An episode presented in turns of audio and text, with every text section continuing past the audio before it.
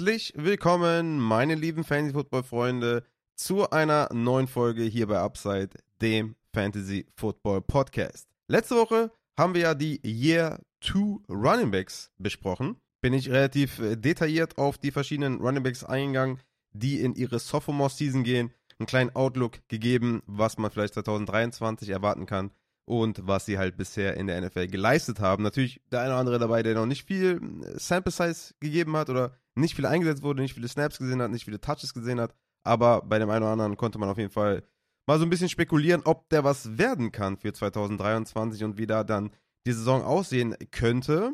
Heute, also hört ihr gerne nochmal rein, ne? Deswegen habe ich das nochmal angesprochen. Aber wir machen weiter. Heute geht es dann um die Year 3 Wide Receiver. Und äh, ja, das sind absolute Banger am Start, ne? Komplette, absolute Banger. Jama Chase, Jane Waddle, Devonta Smith. Möchten wir noch Bateman, Elijah Moore mit reinnehmen? Ja, möchten wir. Äh, Amon Russell Brown ist da noch dabei. Nico Collins, über den man auch reden kann. Also wirklich absolute Banger, gerade Fantasy-wise natürlich auch. Da könnt ihr euch auf jeden Fall freuen über ein paar Breakdowns. Zwei Mailback-Fragen haben mich auch noch erreicht, die besprechen wir nochmal kurz. Und äh, ja, dann würde ich sagen, quatschen wir natürlich noch über die News von Delvin Cook, der entlassen wurde. Sprechen noch so ein bisschen über Delvin Cook, wo er vielleicht landen könnte. Sprechen natürlich noch über Alexander Madison, was mit ihm jetzt ist oder auch mit äh, Dwayne McBride und so weiter.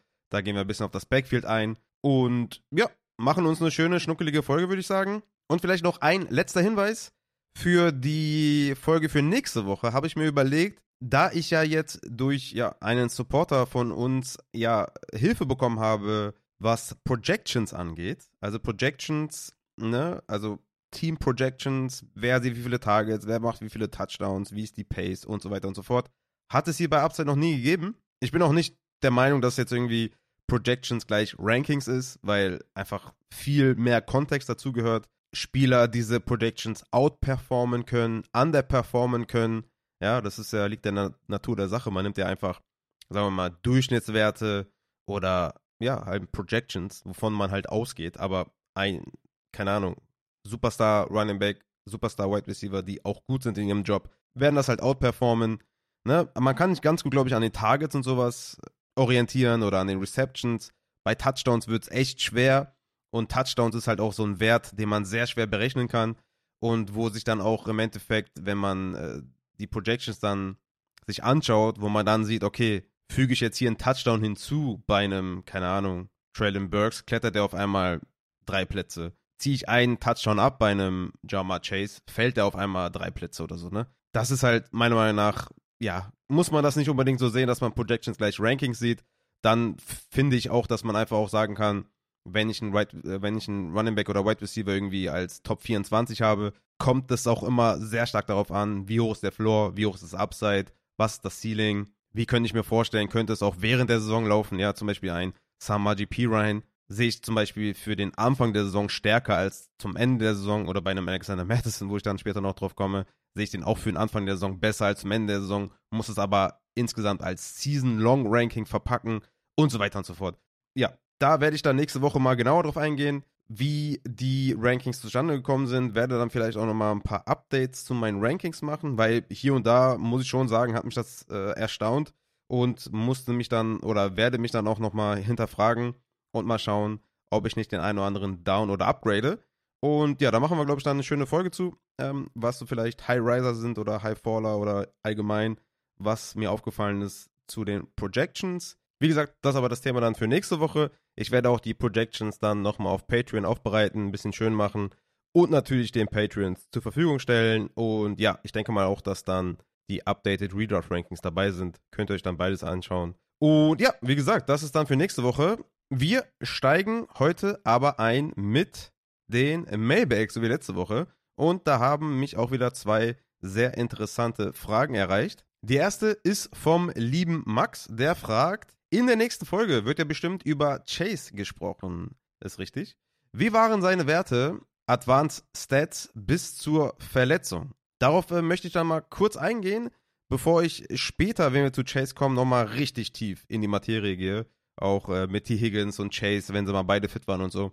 Da äh, wird einiges kommen, sage ich euch. Äh, also da seid ihr auf jeden Fall gespannt. Ich werde jetzt hier aber nur explizit auf die Frage eingehen vom lieben Max. Der hat ja richtig erkannt oder richtig zugehört, dass natürlich Jamar Chase die Saison vor der Verletzung hatte, also von Woche 1 bis 7 und natürlich nach der Verletzung von Woche 13 bis 16. Und ich hatte ja mit dem Noah drüber gesprochen, dass Jamar Chase halt ungewöhnlich ineffizient war.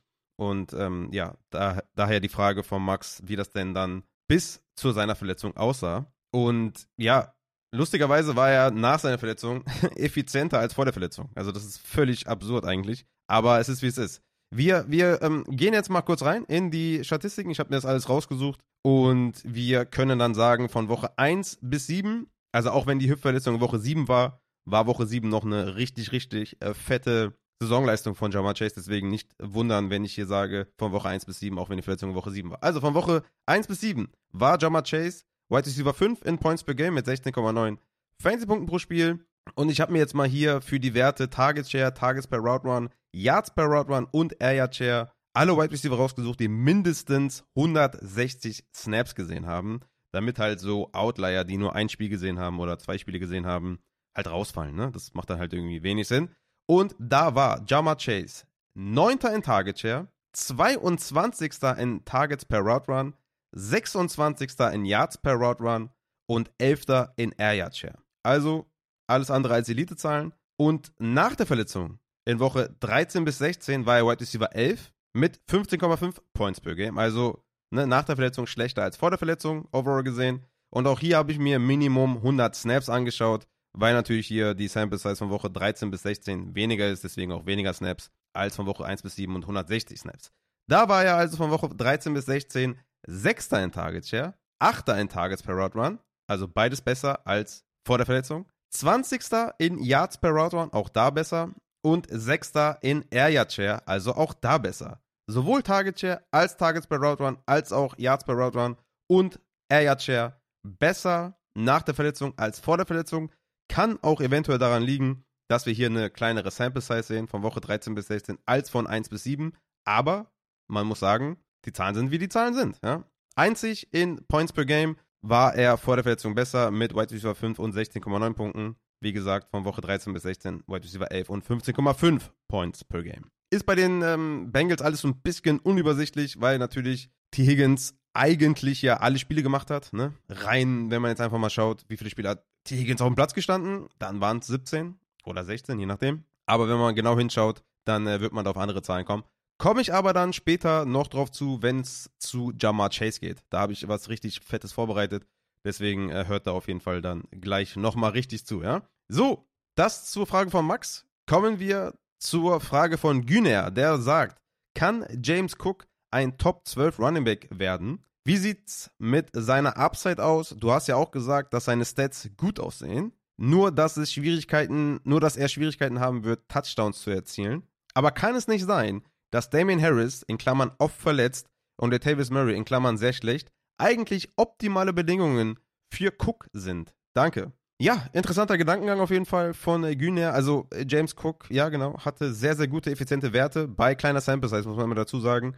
Also jetzt nicht wie bei einem Tony Pollard, der eine hohe Sample Size dazu hat und einfach seit zwei Jahren sehr, sehr gut spielt. James Cook hier mit einer relativ kleinen Sample Size, aber mit sehr, sehr guten Werten. Das muss man auch da, ne, da muss man die Props auf jeden Fall da lassen. Und es stimmt auch, dass Damien Harris nicht fit bleiben kann. Damien Harris hat in seiner Sophomore-Season sieben Spiele verpasst. 2021 hat er zwei Spiele verpasst und 2022 hat er fünf Spiele verpasst. Also immer mal wieder Wehwehchen, immer mal wieder verletzt, fällt immer mal wieder aus da hat der Güner auf jeden Fall einen Punkt und das sollte man auch nicht unbedingt vernachlässigen, weil da kann man schon davon reden, dass das hier ein roter Faden ist in der Karriere von äh, Damien Harris. Latavius Murray, auch äh, wirklich kein besonders guter Running Back, auch das hat er gut erkannt. Aber ja, er ist schon eine reliable Option, sage ich jetzt mal, für diese Short Yardage Goal Line Attempts. Da ist er einfach, ja, von seinem Körperbau her und so trustworthy, sage ich jetzt einfach mal, ne? auch was die Coaches, denke ich mal, in ihm sehen kann man, glaube ich, schon sagen, dass der da relativ viel Vertrauen genießt insgesamt. Und er ist jetzt nicht jemand, der jetzt unbedingt äh, alle zwei Wochen verletzt ist oder sowas. Also das kann man wirklich nicht behaupten bei Latavius Murray. Klar wird James Cook besser sein, aber die Frage ist halt auch, wird er dann diese Short Yardage Goal Line Situation sehen? Es muss ja auch nicht sein, dass, dass man nur überleben kann, wenn man Short Yardage Goal Line sieht. Das ist ja auch ne, so eine Sache. Aber wenn du jetzt sagst, hier Top 12 Running Back, ja, dann musst du schon echt eine hohe Touchdown Rate haben, wie ein Tony Pollard zum Beispiel. Oder viele Targets sehen, wie ein Eckler oder so. Also das wird dann schon relativ schwer, ne? Äh, insgesamt, denke ich mal. Plus, wir haben natürlich hier noch den Faktor Josh Allen. Also der wird vielleicht dann hier jetzt hier und da vielleicht mal vergessen oder so. Aber wir haben halt wirklich noch den, den Faktor Josh Allen, der hier nicht untergehen sollte. Und der wird nun mal an der Goal-Line, Inside 5, Inside 10, die Valuable Touches mitbestimmen. Und ja, da wird es halt sehr, sehr schwer für James Cook. Selbst wenn Murray, selbst wenn Damon Harris ausfallen, wird es relativ schwierig. Und wir haben es bei Devin Singletary gesehen. Der war halt als Leadback mit 65% Snaps und 58% Opportunity Share 29. in Points per Game. Wenn wir jetzt einfach sagen, okay, äh, James Cook ist besser, kann man natürlich sagen, okay, geben wir ihm noch einen kleinen Boost und sagen, er wird Inside 24 oder Inside äh, 20 irgendwie finishen oder sowas, kann ich ihm geben. Aber ich denke einfach, overall gesehen, wird es für James Cook sehr, sehr schwer, sagen wir mal, an 10 Touchdowns dran zu kommen oder 8 bis 10 Touchdowns, über 60 Targets zu sehen, über 200 Carries zu sehen oder sowas. Ne? Das wird einfach schwer für ihn. Es ist nicht unmöglich, also da gebe ich auf jeden Fall einen Punkt, dass ich sage, ey, das kann schon sein, wenn Damien Harris, der, ne, gehe ich von aus, der primäre Rusher ist, wenn der sich verletzt, sehe ich auf jeden Fall viel Upside für James Cook. Und dann würde ich auch sagen, könnte ich den auch so als Running Back 3 mit Upside sehen, vielleicht Running Back 2 mit Upside. Also dann gibt es schon auf jeden Fall Szenarien, dass ich sage, dass James Cook ein sehr, sehr guter Fantasy-Spieler sein kann. Ähm, natürlich muss er noch weiterhin dann seine Zahlen liefern, die er auch dann letztes Jahr geliefert hat in der Efficiency. Aber ich sehe einen Case, dass James Cook Fantasy-relevant ist. Aber dafür müsste Damon Harris sich, glaube ich, auch verletzen. Für Top 12 wird es dann wirklich auch trotzdem schwer, selbst wenn Damon Harris sich verletzt. Aber ja, äh, ich denke mal, zu diesem Backfield ist dann auch äh, einiges gesagt. Aber ja, fairer Punkt auf jeden Fall, dass man sagt, dass es eigentlich perfekte Umstände sind für einen Breakout-Running Back. Also das, das muss ich schon noch sagen, das stimmt schon. Aber ich kann jetzt zum Beispiel bei Projections oder bei Rankings jetzt nicht einrechnen, dass Damon Harris sich verletzen wird. Ne? Also das ist halt auch ziemlich schwer, das vorherzusagen. Und ja, ich denke mal, das ist unseriös, davon auszugehen. Und dann ist halt immer noch der Tavis Murray und Josh Allen da. Äh, von daher würde ich sagen, eine gewisse Upside gebe ich James Cook auf jeden Fall. Aber ich glaube nicht wirklich dran, dass der ein Leadback oder ein, ein Backfield anführen kann. So, dann äh, weiter im Text und wir kommen dann zu den News. Es ist tatsächlich passiert, die Minnesota Vikings entlassen Delvin Cook. Die sparen dadurch 2023 9 Millionen in Cap und nochmal 12,5 Millionen für das Jahr 2024. Also anscheinend wollte niemand die 10,4 Millionen dotierten Dollar für Delvin Cook auf sich nehmen und dazu nochmal zusätzlich einen extra Pick abgeben. Und dadurch haben die Minnesota Vikings sich dazu entschlossen, Devin Cook zu entlassen. Ich denke, es macht extrem viel Sinn, einen alternden, schlechten oder unterdurchschnittlichen, teuren Running Back zu entlassen. Auf jeden Fall macht das Sinn.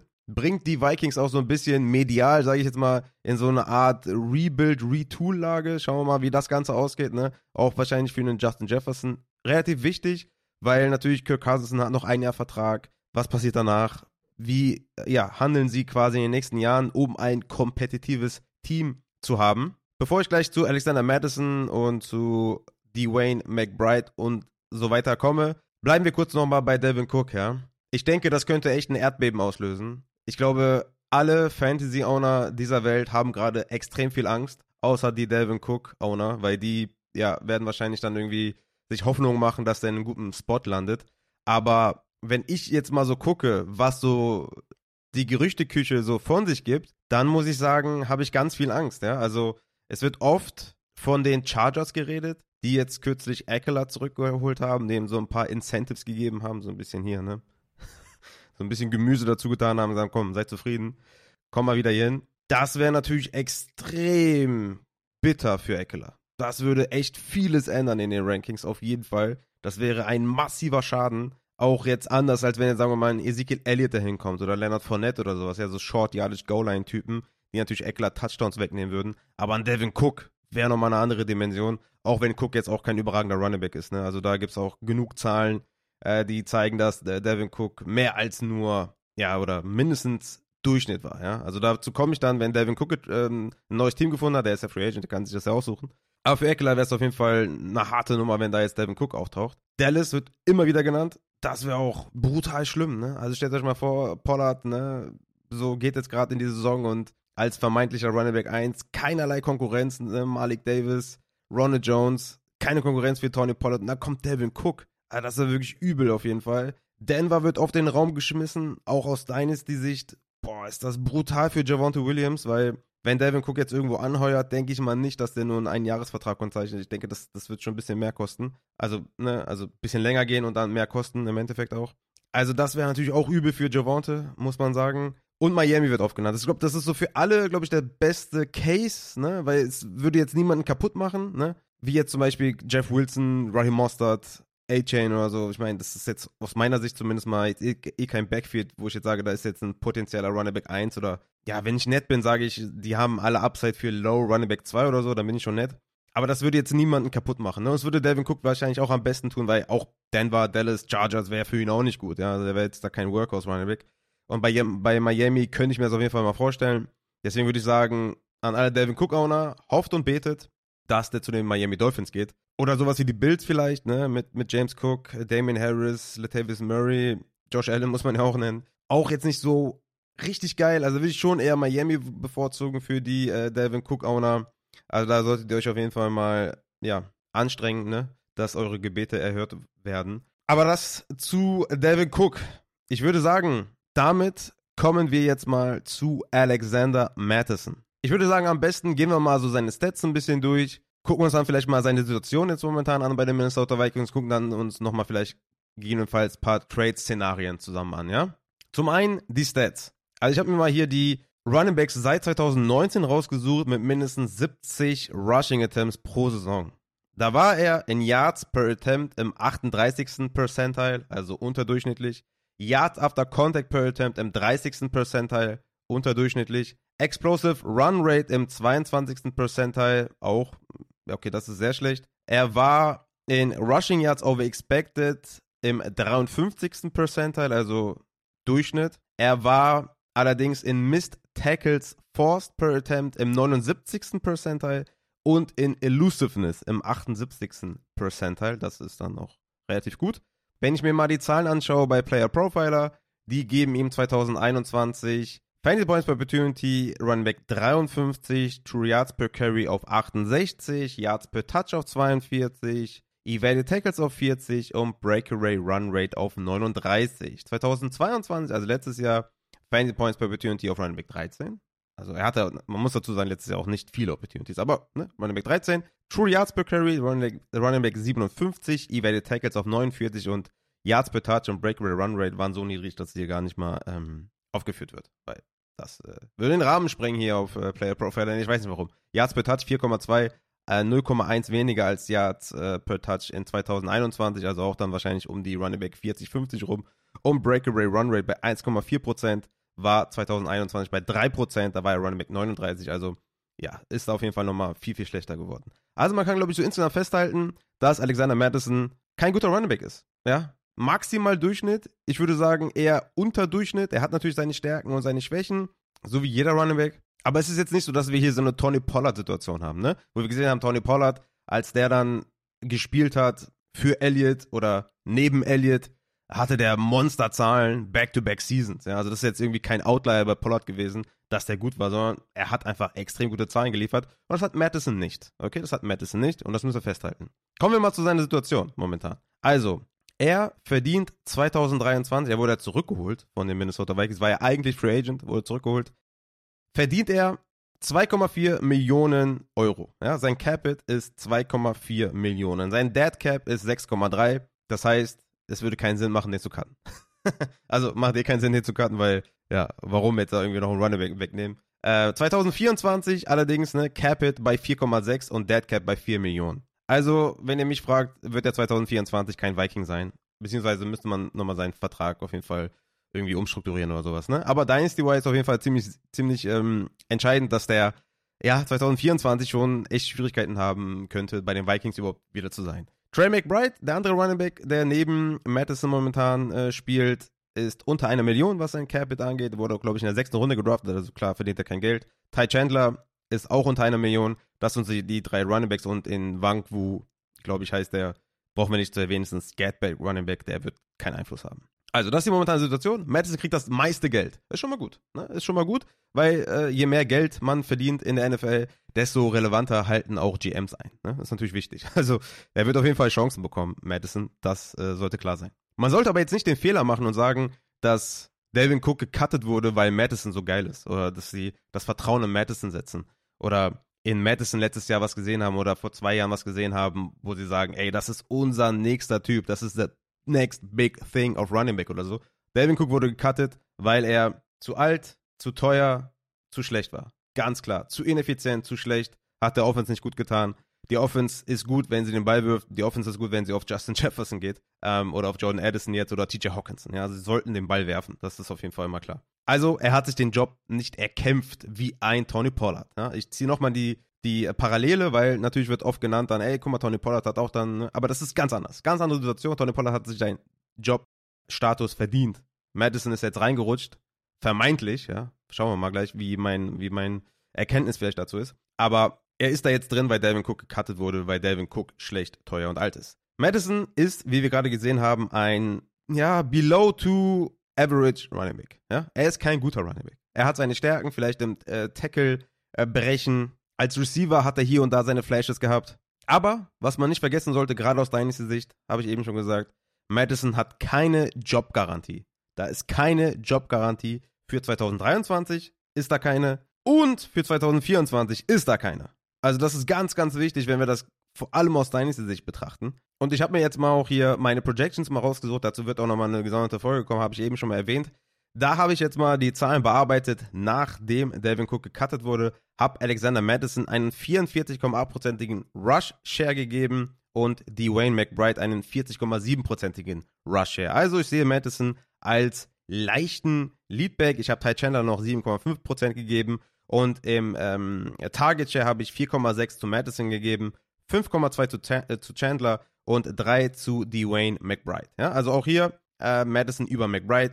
Würde dann im Endeffekt rauskommen auf eine Summe von 180 Rushing Attempts für Alexander Madison und 30 Targets für Alexander Madison, die in 22 Receptions resultieren, macht 203,7 Touches für 2023 und leider gebe ich ihm nicht viele Touchdowns im Rushing, vor allem äh, hat er 3,6 und im Receiving nur einen, das macht 4,6 Touchdowns. Da gebe ich Dwayne McBride die kleine Edge. Ich glaube, dass Dwayne McBride ein sehr, sehr, sehr, sehr guter Short Yardage Running Back ist. Das habe ich auch dann in den Rookie-Folgen mehrmals erwähnt, dass ich Dwayne Mc, McBride für einen sehr, sehr guten Running Back halte. Für einen ähm, Running Back, der ein bisschen untergeht und der vielleicht ein bisschen schlechter gemacht wird, als er ist. Ich denke, Dwayne McBride ist wirklich gerade in diesen valuable Fantasy Situationen, in diesen Short Yardage Goal Line Carries, in diesen Situationen sollte er eingesetzt werden, meiner Meinung nach, und sollte er auftrumpfen. Ich denke, wenn Madison wirklich Fantasy-relevant sein möchte, dann muss er die Targets sehen. Und wenn man jetzt die Ty Chandler Targets, die ich jetzt Ty Chandler gegeben habe, mit 33,9, ja, wenn man die jetzt nochmal Madison geben würde, dann würde er auf 63,9 kommen und das wäre ja wirklich krass. So, dann ähm, ne, würde man hier wahrscheinlich auch von einem Standalone Value reden. Aber ich denke, dass Ty Chandler, also nicht krass im Sinne von, oh mein Gott, sondern einfach nur, ja, ey, so flexible, so weißt du? Flexible, sorry. Flexible. Nicht, dass es jetzt falsch rüberkommt. Ne? Mit 69 Targets bist du noch kein äh, Elite Running Back, wenn du dann ähm, 180 äh, Carries siehst. Dann bist du schon auf jeden Fall ne, wirklich gut dabei, aber man sollte jetzt auch nicht ausrasten. Aber ich denke, wie gesagt, dass Ty Chandler auf jeden Fall mal im Receiving ein Wort mitredet. Ob der dann der, ja, der, der ähm, Passsituations-Running Back ist, weiß ich nicht. Wird sich zeigen. Aber ich würde bei Madison auf jeden Fall erstmal mit, Hand, mit angezogener Handbremse vorgehen und die Wayne McBride vor allem nicht vergessen, ja. Und das sind natürlich hier auch Season Predictions, ja, Season Projections. Und ich könnte mir auch gut vorstellen, dass äh, die McBride mit fortschreitender Saison mehr sieht. Und das wäre natürlich auch sehr schlecht für Madison. Vor allem, wenn Madison da weitermacht, wo er aufhört. Also als durchschnittlicher bis unterdurchschnittlicher Running Back, dann wird er ganz schnell seinen Leadback-Job verlieren. Und ich sehe das wirklich super eng zwischen Madison und McBride.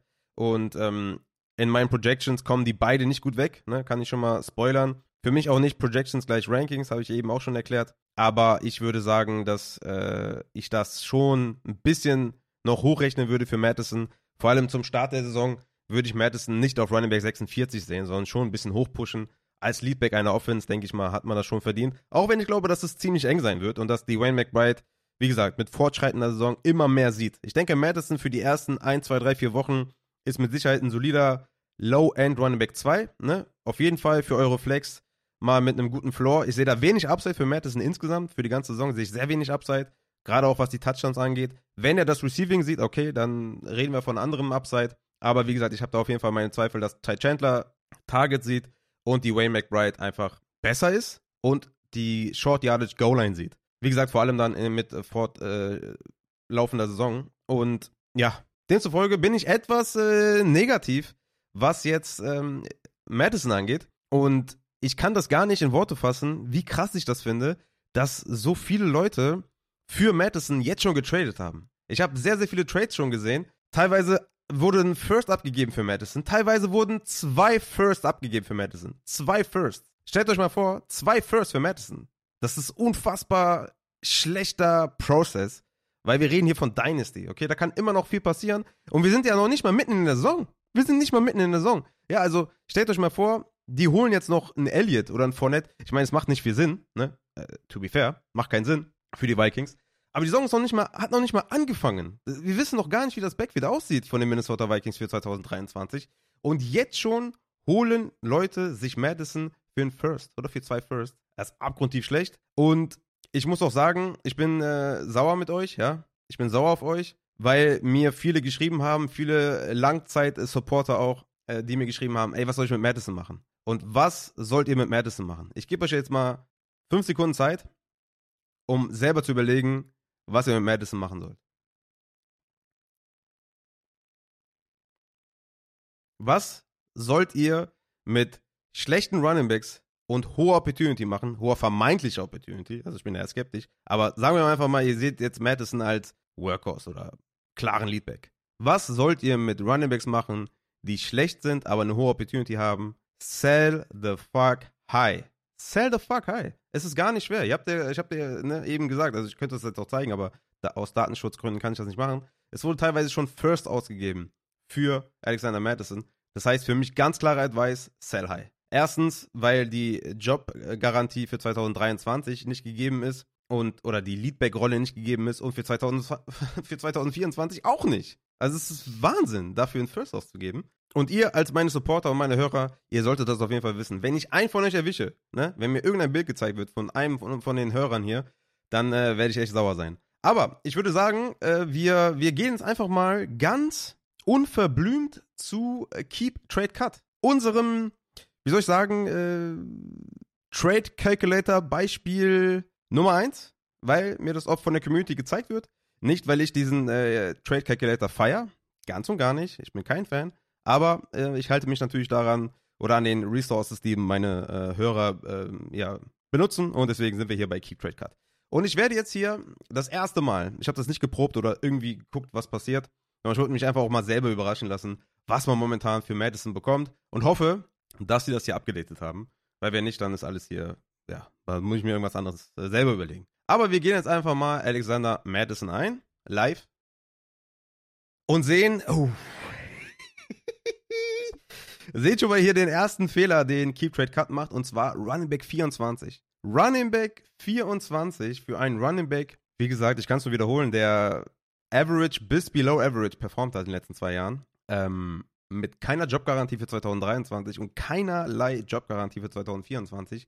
Also Running Back 24, ähm, äh, keine Worte. Okay, alles klar. Aber äh, so ist es, ja. Ähm, ich bin ein bisschen aufgeregt, ehrlich gesagt, weil damit habe ich nicht gerechnet. Ich habe gedacht, die geben dem so einen, so einen Running Back 3 Status oder so. Dann wäre es jetzt hier schwieriger geworden. Aber jetzt ist es, jetzt, jetzt ist vorbei. Also die geben Alexander Madison Running Back 24, das ist anscheinend abgedatet. Ich glaube nicht, dass es vorher der Fall war. Running Back 24, darauf muss ich kurz klarkommen. Also, ihr seht hier, Players to even trade, haben wir zum Beispiel DeAndre Swift. Würde ich all day long nehmen, weil Swift ist ein guter Running Back, kann halt nicht gesund bleiben. Das fuckt natürlich ein bisschen ab, aber Swift ist ein geiler Running Back. Dallas Goddard, geiler Tight End. Also auch auf die nächsten Jahre hinaus und gerade auch in Dynasty und so. Dallas Goddard, ey, come on! Dallas Goddard gegen Madison, ey, so, okay, es ist nur to even the trade, okay? Das ist so ein 50-50-Ding. Rashad White, okay, also ich hätte Rashad White auf jeden Fall über Madison, weil ich denke, dass da 2023 nicht mehr viel passiert. Zum einen bei den äh, Buccaneers Und zum anderen, ja, hat er auch ein gewisses Receiving Upside und ich meine, er ist auch schlecht und so, ne? Ja. Aber ich hätte trotzdem lieber Rashad White, wenn ich ehrlich bin. A-Chain äh, ist für mich, äh, ja, habe ich ja schon öfter gesagt, ist für mich niemand, der, wo ich sage, der wird in der NFL überleben, aufgrund seines Körperbaus und ich sehe den eher so als Scatback-Guy und ja, bin ich kein Fan. Und dann kommen wir schon mal zum ersten äh, Pick hier. 2023 Pick 112 to even the trade. Ne, wenn ich das jetzt mal mache, dann 4610 zu 4600 für den Pick 1.12. Also das ist, ähm, ja, ne, sehen wir schon, First ist anscheinend hier fair, wo ich sagen würde, tut es. Muss dazu sagen, das ist hier One QB, ja. In Superflex denke ich mal, äh, keine Chance, dass man dann First bekommt. Also, äh, wenn ja, dann pullert den Trigger aber mal richtig. Ich würde mal sagen, äh, View and Rankings, um mal ein paar mehr Beispiele zu haben. Äh, dann wird mir hier das Ranking aufgemacht. Äh, und wir sehen hier Madison auf 84 overall. Sehen, wie gesagt, hier die Spieler, die hier in Betracht kommen, die halt mehr Value haben. Ne? Zay Flowers, Chris Godwin, Late First, Hollywood, Henry, Kincaid. Mid First 25, also Late First 24 hat mehr Value als ein Late First 23 laut Keep Trade Cut. Das ist auch sehr merkwürdig. Also, das kann ich auch gar nicht verstehen. Aber okay. Wie gesagt, ist hier kein äh, Trade Calculator Bashing, aber das ist einfach, ist einfach schlecht. Ähm, Kevin Ridley, Miles Sanders, Deontay Johnson, Swift, Dallas Goddard, Rashad White, A-Chain, Kirk ist ein Platz über Madison. Also das ist so equal, okay? Das sind so Sachen, wo man sagen würde, okay, 50-50, weiß ich nicht. Ne? Ich würde sagen, wir schauen uns einfach mal Spieler an, die momentan weniger Wert haben als Madison für Keep Trade Cut. Und der erste Name, den ich jetzt hier sehe, der bringt mich fast zum, also ich weiß gar nicht, was ich, was ich dazu sagen soll. Aber auf 89 sehe ich Amari Cooper. Amari Cooper gegen Madison. Alter, das ist ein Trade, Junge, ey, wenn ich das sehen würde, ne, wenn ich, ey, ich wäre so sauer als League-Mate, also also ich bin jetzt kein Typ, der Vetos gut findet oder Vetos irgendwie einlegen würde, aber Amari Cooper gegen Alexander Madison wäre absolut frech einfach nur. Aber das ist hier eine Möglichkeit, die mir Keep Trade Card gibt, dass Madison mehr Wert hat als Amari Cooper. Das ist absolut frech. Cam Akers, tatsächlich hätte ich auch momentan lieber als ein Alexander Madison, bin ich ehrlich. Also Cam Akers, auch kein guter Running Back und so. Aber ich weiß nicht. Rams auch, ja. Also zu, zu Akers könnte ich jetzt auch noch stundenlang reden. Aber ich denke mal für 2023 eine viel, viel krassere Wahrscheinlichkeit, dass Akers Workhorse ist, als das Madison Workhorse ist. So, für mich ganz klar eigentlich. Ich wüsste auch jetzt nicht, warum Akers hinter Madison in Dynasty sein sollte. Macht gar keinen Sinn.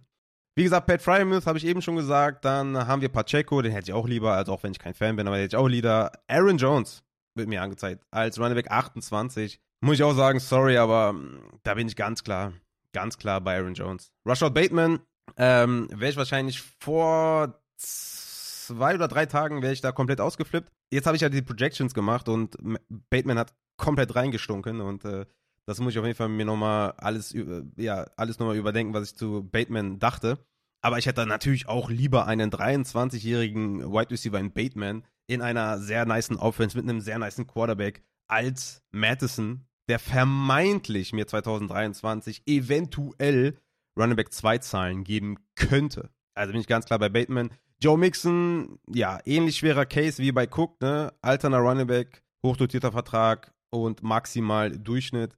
Auch schwer, aber natürlich hätte ich lieber Mixen. Tony hat auch mehr Upside auf jeden Fall als Madison, ist klare Kiste. James Cook hat auch mehr Upside auf jeden Fall, ist auch der bessere Running Back, hätte ich auch lieber. Also, ich gehe nochmal geh noch hier eine Seite weiter. Egal, komm, wir machen jetzt einfach mal hier durch. Michael Mayer hätte ich auch lieber, weil Michael Mayer könnte der nächste, ja, Top 7, Top 8 Tight End sein. Tight Ends haben auch hier einen Wert, wenn man mit Tight End Position spielt. Äh, Jonathan Mingo, ja, würde ich jetzt, äh, hätte ich Madison auch drüber. Mike Evans, ja, fast 30 Jahre, schlechte Offense. Hm. Hätte ich aber lieber Mike Evans, ähm, weil einfach Wide Receiver leben länger und Madison hat keine Job Security für 2024. Nochmal, um das zu sagen. Dann Hopkins hätte ich auch lieber, Cook hätte ich auch lieber, weil wenn der in der Offense kommt, wird er wahrscheinlich eher Leadback sein. Ähm, es sei denn, der geht jetzt zu den Chargers oder Cowboys, dann könnte ich mir vorstellen, dass es so ziemlich 50-50 sein wird. Mike Williams hätte ich auch lieber, ganz klare Kiste. Ähm, AJ Dillon, boah, weiß ich nicht. Monty hätte ich lieber, Keen Allen hätte ich lieber.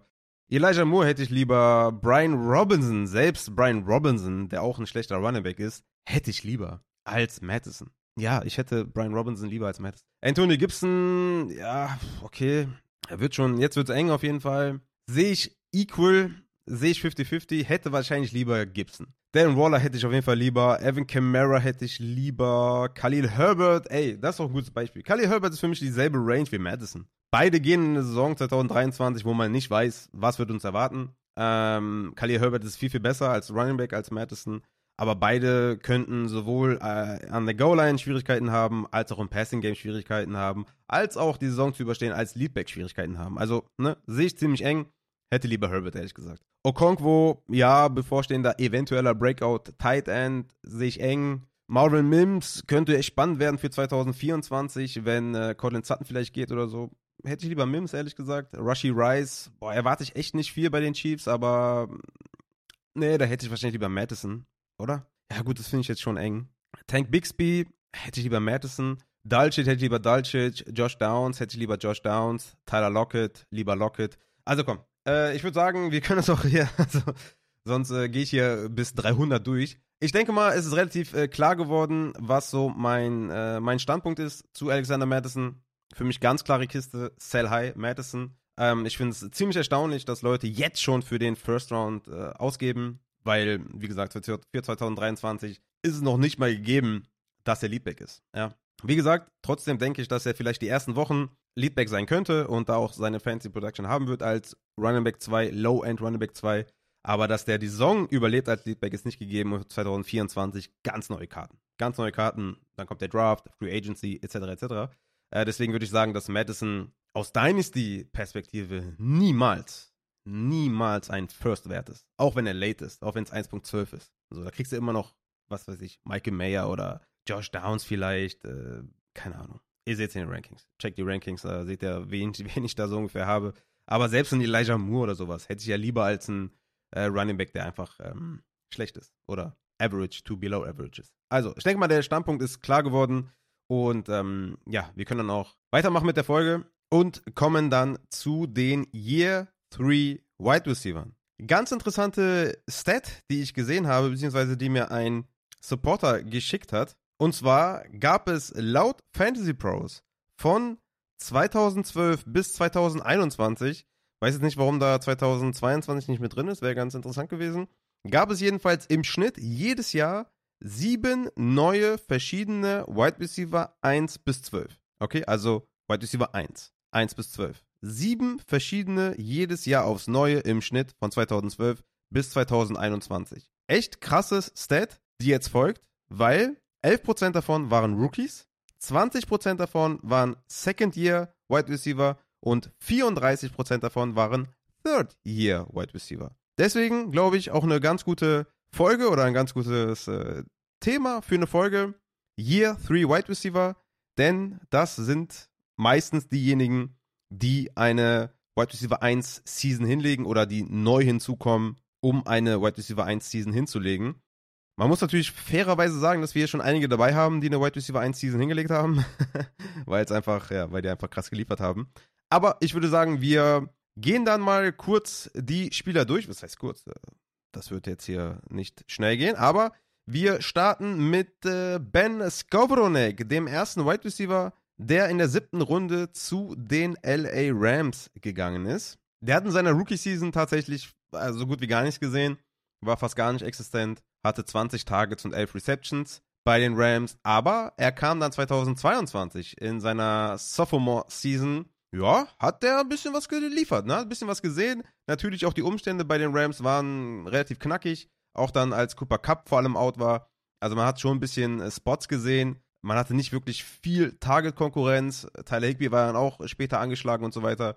Allen Robinson war halt nicht irgendwie relevant als Receiver. Und da hat er schon annehmbare Zahlen aufgelegt. Hatte insgesamt 61 Targets, 39 Receptions und hatte echt hier und da Boom-Games. Ne? In Woche 5 hatte er 8 Targets, 7 Punkte. In Woche 6 hatte er 5 Targets, 5 Receptions, 15 Fantasy-Punkte erzielt. In Woche 14 auch eine ganz gute Setline gesehen mit 8 Targets, 7 Receptions und 89 Yards. Äh, hat aber seinerseits auch äh, viel mit Verletzungen zu kämpfen. Also overall würde ich sagen, Ben Skowronek reißt nichts vom Hocker und so, ne? Aber ist, denke ich mal, ein ganz solider Wide Receiver 4, 5 eines Teams, den man mal reinschmeißt, wenn man Verletzungssorgen hat. Ich erwarte jetzt nicht viel Upside für Ben Skowronek, obwohl er natürlich jetzt hier eine Offense ist, die nicht vier Tage Konkurrenz hat. Ne? Tutu Aduel, auf, auf den wir gleich noch kommen, ist ein reiner Deep Threat Guy. Van Jefferson ist noch da, der in eine ähnliche Rolle fällt. Dann haben sie natürlich noch Puka Nakua, den sie gedraftet haben. Aber sonst ist da halt nicht viel, ne? Und äh, ich würde sagen, dass der Spot hinter Cup, hinter Higby, ist relativ offen. Ich denke mal, man wird sich da mit Van Jefferson rumschlagen, um Tage zu sehen. Also so weit weg ist Ben Skowronek jetzt nicht, um vielleicht ein Desperate Flexer zu sein. Ist ein ganz guter Possession Wide Receiver, könnte vielleicht in so eine Allen Robinson Rolle kommen. Aber ja, insgesamt denke ich mal, dass die Offense natürlich wieder komplett konzentriert sein wird auf Cooper Cup, auf Tyler Higby und ja, hier und da natürlich dann ein bisschen was für Van Jefferson übrig haben. Und dann könnte es sein, dass äh, Ben Skowronek dann als nächstes kommt. Aber ich glaube, insgesamt hat der jetzt eher weniger Chancen auf so eine Wide Receiver One Season. Ich glaube, da sind wir uns dann relativ einig. Der nächste Spieler auf der Liste ist Amon Russell Brown von den Detroit Lions. War ein Viertrunden-Pick der Lions, der, glaube ich, komplett eingeschlagen ist. Da erzähle ich euch, glaube ich, nichts Neues. Der hat absolut rasiert in seinen Seasons. Ne, der kam ja gegen Ende der Saison 2021 mit voller brachialer Gewalt vom Wafer Wire und hat euch die Championship geholt. Der hatte ja da diesen unfassbaren Stretch, wo er da in Woche 13 12 Targets gesehen hat, Woche 14 12 Targets, dann 11, 11, 11, 10 und einfach richtig viele Fantasy-Punkte gemacht hat mit 24,8, 15,3, 23, 26, 35, 26. Also ihr wisst es, glaube ich, noch. Da hat er wirklich alles abrasiert. Und da hatte man sich ja noch die Frage gestellt, okay, Swift war nicht da, Hawkinson war verletzt, Receiver haben gefehlt. Kann man da wirklich drauf vertrauen?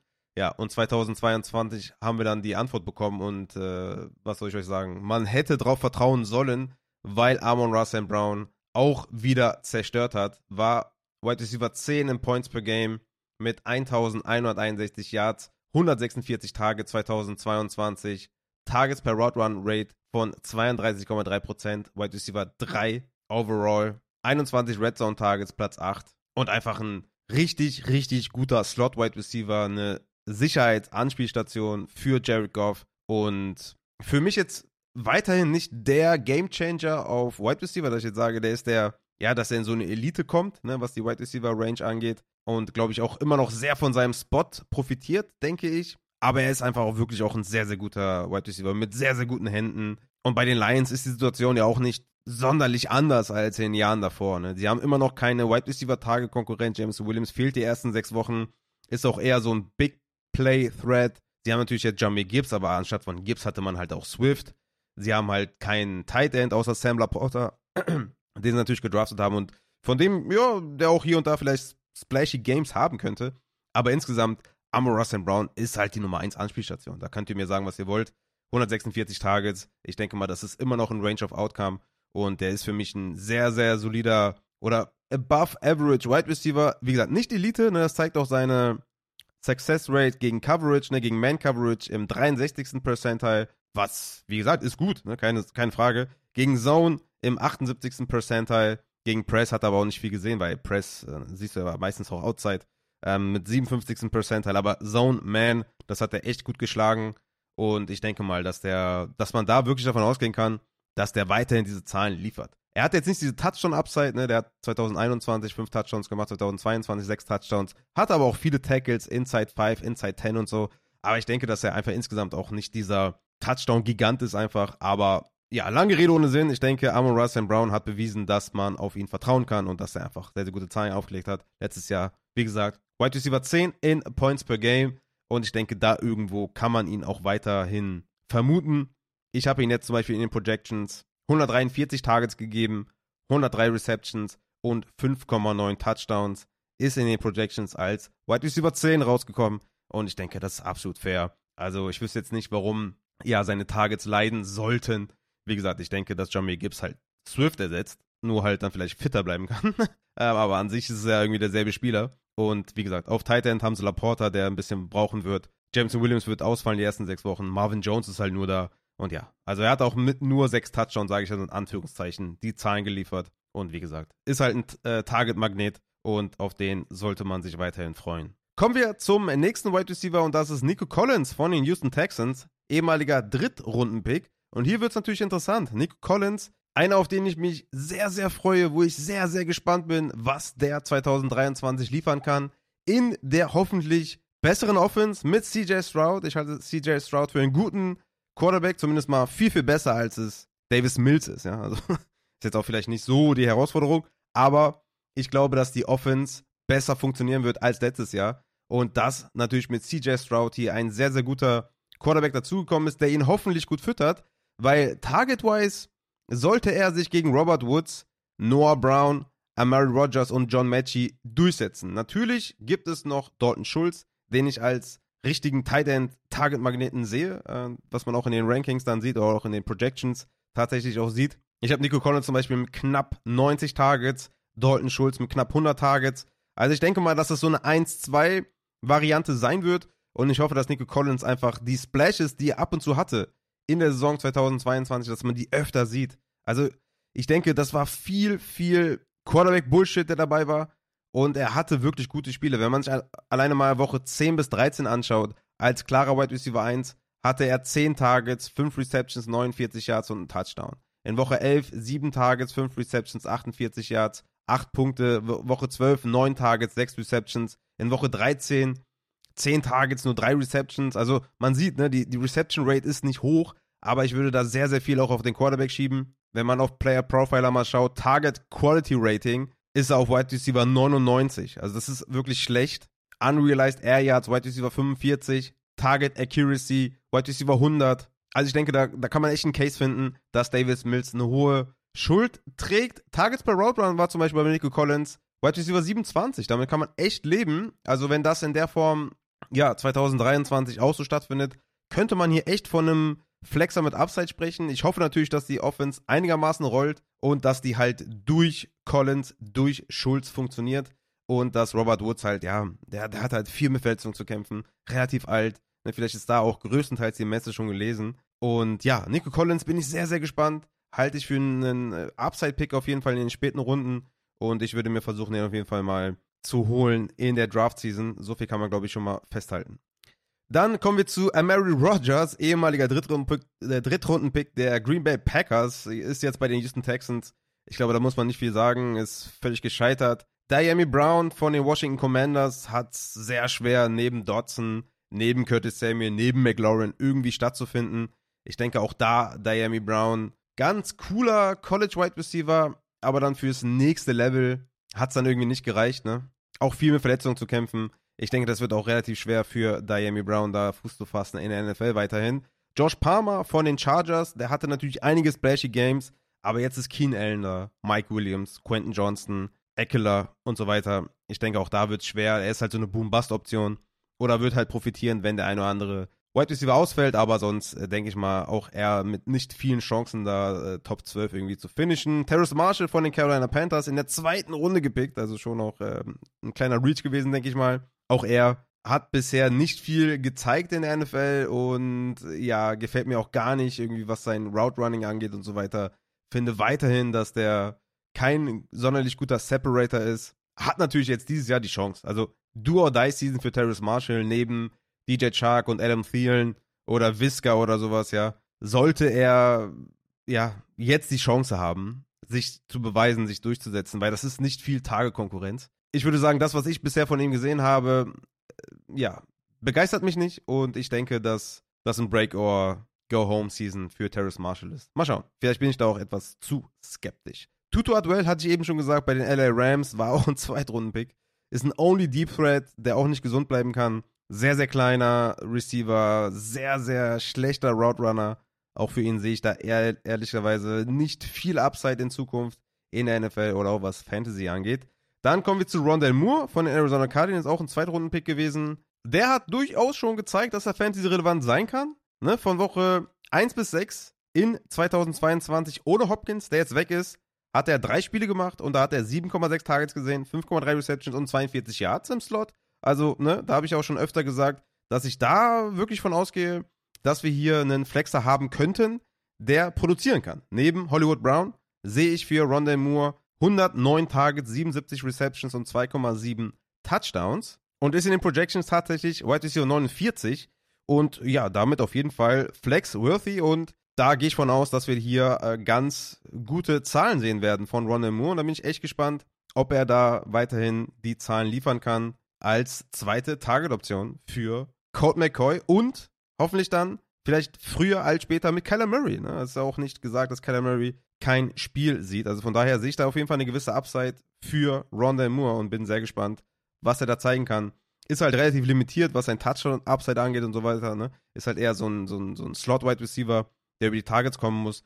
Aber ja, ich denke mal, das ist auch Fantasy-relevant. Kommen wir zu Elijah Moore von den New York Jets, auch ein Zweitrunden-Pick, ist jetzt gelandet bei den Cleveland Browns. Und ich würde sagen, hier haben wir, glaube ich, den ersten Fall. Ich, ah, okay, ich würde Nico Collins Außenseiterchancen geben, äh, dass, dass der vielleicht ähm, heute über 1 bis 12 finishen kann. Das ist schon echt ja, schwierig. Aber hier haben wir den ersten Case. Ich sage euch ehrlich, Elijah Moore, haben wir den ersten Case. Der hat laut Reception Perception von Matt Harmon in seiner Rookie-Season richtig, richtig gute Werte gezeigt. 81. Percentile in Man-Coverage, 76. Percentile in Zone und 70. in Press. War ja auch in seiner Rookie-Season von Woche 7 bis 13 Wide Receiver 8 in Points per Game. Hat er echt gut geliefert. Kam dann 2022 bei den Jets, keine Ahnung, äh, in so ein Doghouse, wurde irgendwie wenig eingesetzt. Dann kamen Trade Rumors, Doghouse. Es war einfach ugly, es war einfach schlimm. Irgendwelche anderen Wide Receiver haben mehr gesehen als der. Der hatte irgendwie, keine Ahnung, Tages per Route Run Wert irgendwas von 100. Äh, also bei Wide Receiver einen Target Share von irgendwie 11,7 Prozent, was halt gar nichts ist. Aber in, in der kleinen Mini-Sample-Size von 2022 hat er eben auch gezeigt, dass er gut ist. Hat er abgeschlossen in Man-Coverage im 74. Percentile, gegen Press im 78. Percentile und gegen Zone etwas unterdurchschnittlich im 37. Percentile. Aber ich mag den Fit bei den Browns mit Deshaun Watson, mit der Murray Cooper, der ihm Raum geben wird, der Raum schaffen wird für Elijah Moore. Und ich glaube, dass Cooper und Elijah Moore einfach ein geiles Wide Receiver Tandem werden können. Und ich hoffe einfach, dass die Elijah Moore einsetzen, ja, dass wir, dass wir hier die volle Palette an Versatilität bekommen von Elijah Moore, Slot Wide Receiver, Flanker, Outside, dass man alles sieht.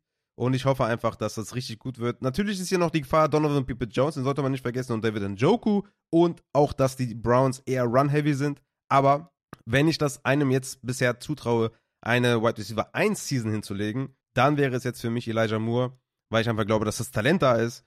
Und mit steigender Targets, steigender Opportunity wird er hoffentlich effizient sein und hoffentlich abliefern. Und ja, ich bin ultra gespannt auf die Season von Elijah Moore. Ich habe jetzt momentan Amari Cooper mit 120 Targets, Elijah Moore mit 78 Targets, Donovan People Jones mit 62, Tillman mit 41 und David Bell mit 20.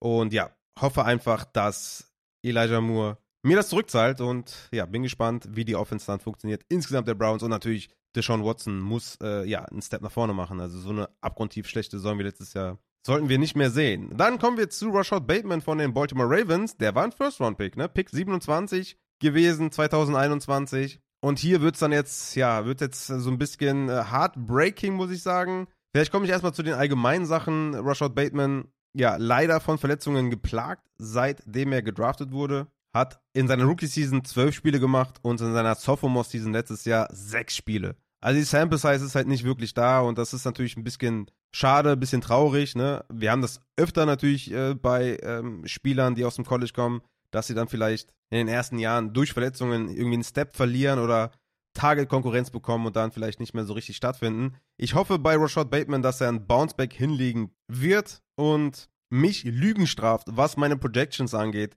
für Rashad Bateman oder die Offense der Baltimore Ravens. Denn wir haben natürlich hier bei den Ravens einen, ja, aus Real-Life-Sicht geiles Receiving Core, aber für Fantasy könnten das zu viele Mäuler sein. Ne? Wir haben Zay Flowers, dem ich 12% Target Share gebe. Wir haben Oder Beckham Jr., dem ich 13% Target Share gebe. Rashad Bateman gebe ich 18%, aber Mark Andrews gebe ich halt 25%. Und das ist halt so viel, dass Mark Andrews da der klare Target Leader sein wird, meiner Meinung nach, mit 142 Targets. Beckham mit 67, Flowers mit 72 und Bateman halt mit knapp 100 Targets. Und das ist halt etwas zu wenig, ne, um wirklich Fantasy-relevant zu sein, beziehungsweise hoch abzuschließen in den Rankings. Ich denke immer noch, dass der viel, viel Upside mitbringt. Und die Spiele, in der, in der er fit war oder in denen er fit war, haben das halt auch gezeigt. Denn er hatte 2022 bis zu seiner Verletzung einen Target Share von 22%, wäre dann Wide Receiver 32, einen Tages per Route Run Wert von 25,9, Wide Receiver 20 und einen Yards per Route Run Wert von 3,0 wäre damit Wide Receiver 4 gewesen Und er war tatsächlich Erster in Yards After Catch per Reception mit Debo Samuel zusammen. Also er hat es gezeigt, dass er die Upside mitbringt. Er hat es gezeigt, dass er vor allem natürlich after the catch ein richtig guter Wide Receiver sein kann. Und ja, ich werde ihn auf jeden Fall höher ranken, als die Projection mir das sagt, weil ich einfach sein Upside mit, berücksichtigen muss und hoffe einfach, dass er einfach mal fit bleiben kann, sich einfach mal ne, gut vorbereiten kann auf die Saison. Das hat sich, hat sich ja letztes, letztes Jahr in der Offseason schon angebahnt, dass es so eine Saison wird und ich hoffe einfach, dass er fit bleiben kann, trainieren kann, Lama Jackson mehr den Ball wirft, Lama Jackson qualitativ gut den Ball wirft oder dass Bateman einfach meiner Projection Lügen straft und ich habe eigentlich Bock auf Bateman. Ich habe echt Bock auf Bateman, war so ein kleiner Downer in den Projections, aber ich denke, dass Bateman immer noch das Zeug dazu hat, ein Wide Receiver 2 zu sein und vielleicht Upside mitbringt, vielleicht ein Wide Receiver 1 zu sein. Ist natürlich schwer neben Andrews, der natürlich ein Target-Magnet ist, aber ich traue es Rashad Bateman weiterhin zu. Kommen wir zu Kadarius Tony. Der nächste Wide Receiver auf der Liste wurde von den New York Giants in der ersten Runde gedraftet, Pick 20, ist mittlerweile bei den Kansas City Chiefs. Und ja, wo wir hier bei Bateman und Verletzungen geredet haben, ja, was soll dann Kadarius Tony sagen? Das war ja bisher eine solchen Karriere. Ne? Der hat 2021 zehn Spiele gemacht, davon etliche in dem Spiel rausgegangen. 2022 dann äh, bei den Giants und den Chiefs neun Spiele gemacht. Auch hier etliche mitten im Spiel raus. Hatte ein Spiel, wo er über 40% Snaps gesehen hat. Ne? Also immer wieder Hamstring, immer wieder verletzt raus. Aber klare Splashes natürlich ne, bei Kadarius Tony. Wirklich klare Splashes und könnte ein echter Playmaker sein in der Chiefs Offense. Aber äh, ja, also ich denke mal, das ist schon, der ist schon injury prone. Ja, also Hamstring ist ja seit dem College ein Thema bei ihm. Und ich habe da wenig Hoffnung, dass das irgendwie besser wird. Natürlich hat ein Tony alle Opportunities der Welt wahrscheinlich als Quarterback 1 äh, oder Wide Receiver 1 bis 12 abzuschließen in diesem Wide Receiver Room mit Richie James, John Ross, Justin Watson, Marquez Waldes Scantling, Reed, keine Ahnung, wer läuft da noch alles rum? Da hat er auf jeden Fall alle Chancen dieser Welt, da abzuschließen. Natürlich neben Travis Kelsey, muss man natürlich sagen. Aber ich glaube, dass Kadarius Tony einfach nicht fit bleiben kann. Ne? Natürlich in den Projections, äh, ja, ne, komme ich dann nächste Woche auf jeden Fall nochmal intensiv drauf zu oder ja, gehen wir nochmal genau darauf ein. Aber natürlich sieht die Projection ihn viel, viel besser, weil er natürlich hier dann alle Spiele machen wird. Ja, ich bin sehr gespannt auf Kadarius Tony, wenn er fit bleiben kann. Echter Playmaker und äh, besitzt auf jeden Fall Upside. Das kann man ihm auf jeden Fall nicht absprechen. Ich bleibe aber weiterhin skeptisch, dass ja eine Offense unter Andy Reid ne, mit Sky Moore, und so vielen Optionen einfach in dieser Offense. Ich glaube einfach nicht, dass sie da einen Wide Receiver 1 füttern können, außer halt irgendwie Tyreek Hill, der halt einfach von anderen Stern ist. Aber ja, Tony wird meiner Meinung nach relativ boom-bust sein und da kann man einfach nur hoffen, dass der fit bleibt. Und vielleicht straft er mich Lügen. Hat auf jeden Fall das Ceiling von einem Wide Receiver 1, also 1 bis 12. Das, das, das äh, glaube ich, kann man so sagen. Kommen wir zu Devonta Smith von den Philadelphia Eagles. Ähm, wurde in der ersten Runde gepickt Pick Nummer 10 war er 2021 und Devonta Smith hat einfach komplett geliefert. Ich glaube, da brauche ich auch nichts mehr zu sagen. Devonta Smith ist eine echte 1B zu AJ Brown. Reception Perception zeigt es auch. Der ist im 87. Percentile gegen Press, im 77. Percentile gegen Zone und im 82. Percentile gegen Man. Hat geliefert. Hatte auch noch eine richtige Hot Stretch gegen Ende der Saison. Also, was soll ich noch zu Devonta Smith sagen?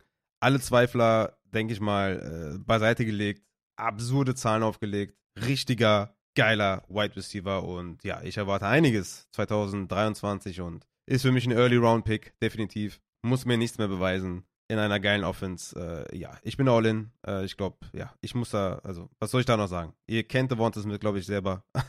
also von daher, richtig geiler Typ. Beim nächsten eigentlich genau das gleiche. Jalen Waddle perfekte 1B zu Tyreek Hill.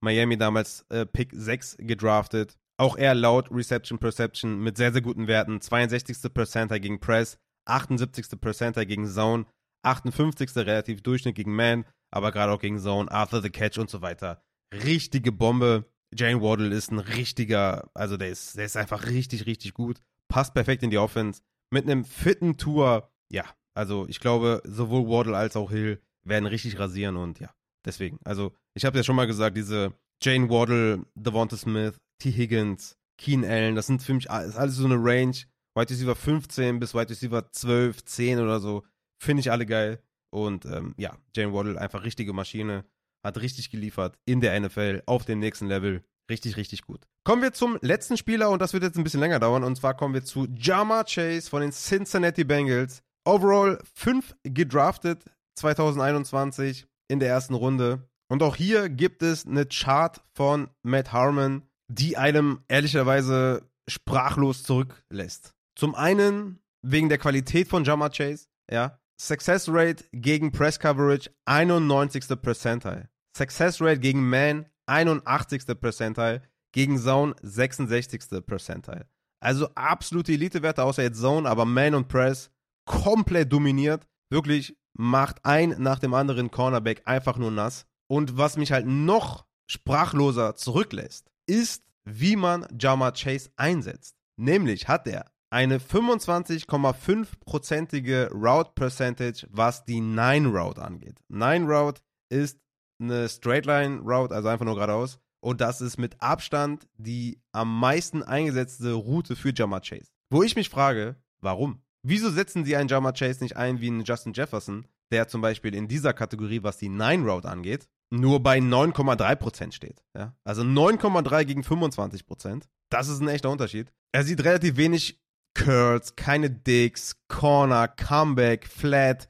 Das ist alles gelb oder rot. Einzig Nine und Out Route sind grün. Und das ist halt so eine Sache. Er wird nicht vernünftig eingesetzt in dieser Offense. Er könnte viel, viel mehr. Er könnte komplett rasieren. Er könnte 2000 Yards machen, 16 Touchdowns liefern. Er könnte wirklich alles auffressen. Aber sie setzen ihn halt nicht so ein. Ja, sie setzen ihn nicht so ein. Und das ist ja auch immer das gewesen, was ich bemängelt habe, was die Target Share angeht, was die Targets angeht, Routes Run angeht und so weiter. Und er hat auch einfach, was mir dann fehlt, zur Elite, ja, zur Wide Receiver Elite in Sache Fantasy, was mir halt fehlt oder was ihm halt im Weg steht, ist halt auch T. Higgins. T. Higgins ist ihm im Weg. Ja, Justin Jefferson hat niemanden, der ihm ernsthaft Konkurrenz macht. Ja, natürlich haben die Hawkinson und Addison, aber halt kein T. Higgins. Cooper Cup hat niemanden. Tyreek Hill Gut, hat Waddle, fair. Devonta Adams hat niemanden, Stefan Dix hat niemanden. Und das ist einfach die Elite momentan. Und da kommt er für mich noch nicht ganz hin. Und ich meine das auch nicht despektierlich. Er ist ein absoluter Superstar. Er ist ein absoluter Motherfucker. Er ist unfassbar krass. Aber die Bengals setzen ihn einfach nicht vernünftig ein. Er müsste viel mehr Targets sehen. Sie müssten ihn viel besser einsetzen. Und ich habe extra mal hier ähm, nochmal hier geguckt. Und zwar habe ich mir T. Higgins Saison mal genauer angeschaut um das besser zu vergleichen und gegenüberzustellen gegen Jama Chase. Ja? Bei T. Higgins muss man sagen, rein theoretisch hat er 17 Spiele gespielt. Aber nur theoretisch. Wenn man mal genau hinschaut, waren es drei Spiele, in denen er praktisch nicht stattgefunden hat und uns Fantasy-Owner auf jeden Fall zu Weißglut getrieben hat. Ja? Woche 1 hatte er eine Concussion früh im Spiel, hatte nur 26% Snapshare, zwei Targets. Kann man nicht werten. In Woche 4 hatte er spät im Spiel einen Ankle Sprain. Laut Head Coach war das für Woche 5 kein Problem. Wir haben ihn alle aufgestellt in Woche 5, hatte dann 16% Snapshare, 0 Targets. In Woche 14 dann nochmal auf jeden Fall richtig hart reinge reingekotet mit einem Hamstring, mit dem ersten Snap, also ein Snap gesehen, 0 Targets. Ja? Eigentlich müsste man Woche 1, 5 und 14 für eine vernünftige Evaluation dürften wir die nicht berücksichtigen. Natürlich, wenn man das jetzt alles gegenüberstellen würde, müsste man bei Jama Chase natürlich auch Woche 8 bis 12 rausrechnen, wo er verletzt war.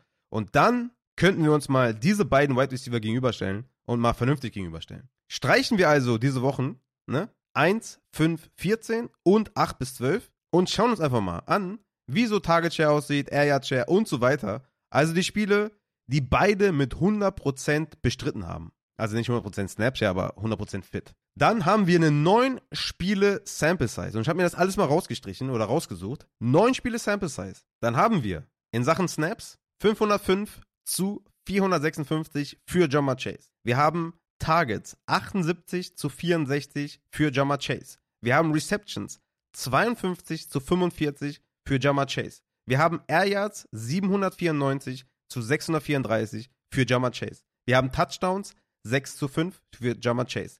Wir haben First Downs 34 zu 28 für Jama Chase. Target Share 26% zu 22% für Jama Chase. Air Yard Share 38% zu 30% für Jama Chase und Weighted Opportunity Rating 66 zu 54 für Jama Chase. Jetzt kommt's, lustigerweise, Fancy Points per Snap 2,45 für Chase, 2,47 für Higgins. Opportunity per Snap, 10,7 für Chase und 11,1 für Higgins. Das ist echt wild, diese beiden Stats. Overall ergibt das Half PPR Points per Game 15,8. Letzte Saison für Jamar Chase, Wide Receiver 5 und 14,6 Points per Game für T. Higgins, Wide Receiver 9. Das ist noch nicht alles. Ich habe mir nochmal angeschaut, wie die Zahlen aussehen von Jamar Chase ohne Higgins, beziehungsweise mit Higgins, aber mit Higgins als Geist oder als, keine Ahnung, mit einem halben Bein. Woche 1, Chase mit 16 Targets, 10 Receptions, 129 Yards, Touchdown, 24 Fantasy-Punkte. Woche 5, 12 Targets, 7 Receptions, 50 Receiving Yards, 9 Punkte. Woche 14, 15 Targets, 10 Receptions, 119 Yards, Touchdown gemacht, 24 Fantasy-Punkte. Das waren, by the way, die Spiele, wo er am meisten Targets gesehen hat. Excluded Woche 15, da hat er auch noch 13 Targets. Aber das waren die Spiele mit den meisten Targets in der Saison 2022 von Jamar Chase mit dem Geist von Higgins an der Seite. Ansonsten mit einem fitten Higgins hatte er 8,6 Targets pro Spiel. Einen Target-Share von 26%, statt halt wie in der Saison mit 29%. Und ich habe ja die Zahlen vorgelesen. Chase ist vor Higgins. Ja, aber nicht weit. Aber nicht weit. Und wenn ich mir dann noch überlege, wie die den Chase einsetzen, dann komme ich einfach dazu zu sagen, dass Chase für mich nicht in die Top 5 der White Receiver gehört. Das ist einfach das Fazit von mir. Es liegt nicht an Chase. Also natürlich die, die Effizienzwerte, die hatte ich ja eben vorgelesen, die waren auch nicht so geil irgendwie, ne? Aber ich würde sagen, dass Jamar Chase ein Top 5 Wide Receiver in der NFL ist. Oder Top 6, keine Ahnung. Aber, dass er Fantasy-wise einfach nicht so eingesetzt wird, wie er es eigentlich verdient hätte. Ich würde euch da auch tatsächlich mal die Folge von Matt Harmon äh, bei Reception Perception mal ans Herz legen. Die reden da auch relativ ausführlich über Jamar Chase. Wie gesagt, Matt Harmon kann man nur supporten. Checkt den mal ab. Ähm, macht das richtig geil. Geile Charts, geile Analyse. Und ja, die sind da zum selben Entschluss gekommen, wie ich ja schon vorher quasi den Entschluss hatte. Ich hatte Chase ja schon, bevor diese Folge, die die da gemacht haben, hatte ich ihn ja schon ein bisschen niedriger aufgrund der Targets, aufgrund, wie sie Jamar Chase einsetzen. Und die untermauern das quasi in der Folge nochmal. Checkt das mal gerne ab. Das war lustigerweise einer der wenigen Folgen, die ich in der Vergangenheit mal gehört habe, was äh, Fantasy-Podcasts äh, angeht. Also checkt das gerne mal ab. Lasst mal Liebe da. War echt ein lustiger Zufall, dass die genau da über Chase und andere Wide Receiver reden, wo ich ja die Year 3 Wide Receiver auf, aufnehmen wollte. Das war ziemlich, ziemlich äh, geiler Zufall. Und Bottom Line, was ich eigentlich sagen will die ganze Zeit, ist, dass Jamar Chase ein fucking Superstar eigentlich ist, aber Fantasy-wise für mich noch kein Superstar ist.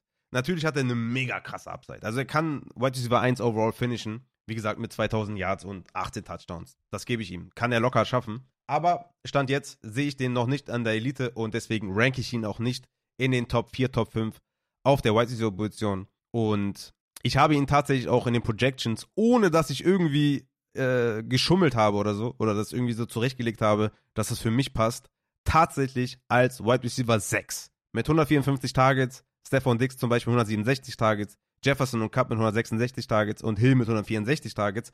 Also hinter dieser absoluten kompletten Elite ist er mein Wide Receiver 6 in den Projections. T. Higgins auf Wide Receiver 11 übrigens mit 129 Targets. Aber ich denke einfach, dass das Team noch nicht ganz verstanden hat, was sie da für einen Wide Receiver haben. Und für mich fehlt der letzte Schritt in die Elite, weil ich einfach glaube, dass sie ihn falsch einsetzen. Und das, äh, ja, fand ich dann doch recht erstaunlich, als ich dann die Chart von Matt Harmon gesehen habe und das dann nochmal verglichen habe, insgesamt mit T. Higgins und so weiter. Wurde ich einfach, äh, glaube ich, nochmal bestärkt in meiner Meinung. Wie gesagt, ich glaube immer noch, dass er sehr, sehr krass ist und dass er auf jeden Fall als Overall Wide Receiver 1 finishen kann und dass man ihm vielleicht auch in den Rankings die Upside, das Ceiling mit einberechnen sollte und ihn auch vielleicht dann ein bisschen höher ranken kann. Fair, absolut fair, alles gut. Aber ich denke mal, dass man ihn schwer über einem Jefferson, über einem Cup, über einem Hill oder über einem Stefan Dix ranken kann. Und äh, ja, da ist er leider nicht. Wahrscheinlich bin ich da der Einzige ähm, irgendwie in der Fantasy-Industrie. Aber ich glaube mal, ich habe meinen Case untermalt. Und äh, ja, Jama Chase war der letzte Wide Receiver, den wir hier besprochen haben bei den Year 3 Wide Receivers. Lasst mir gerne Feedback da, wie ihr das seht, mit Jama Chase vielleicht. Oder allgemein natürlich Vorschläge zu irgendwelchen Folgen oder Fragen, die ihr habt, die euch dann während der Folge vielleicht irgendwie kommen, gerne in die DMs oder im Discord schreiben oder auf Insta schreiben. Behandle ich dann immer mal hier am Anfang bei den Mailbags und äh, ja, hoffe, die Folge hat euch gefallen. Ich wünsche euch noch eine schöne Woche. Ich bin raus. Haut rein.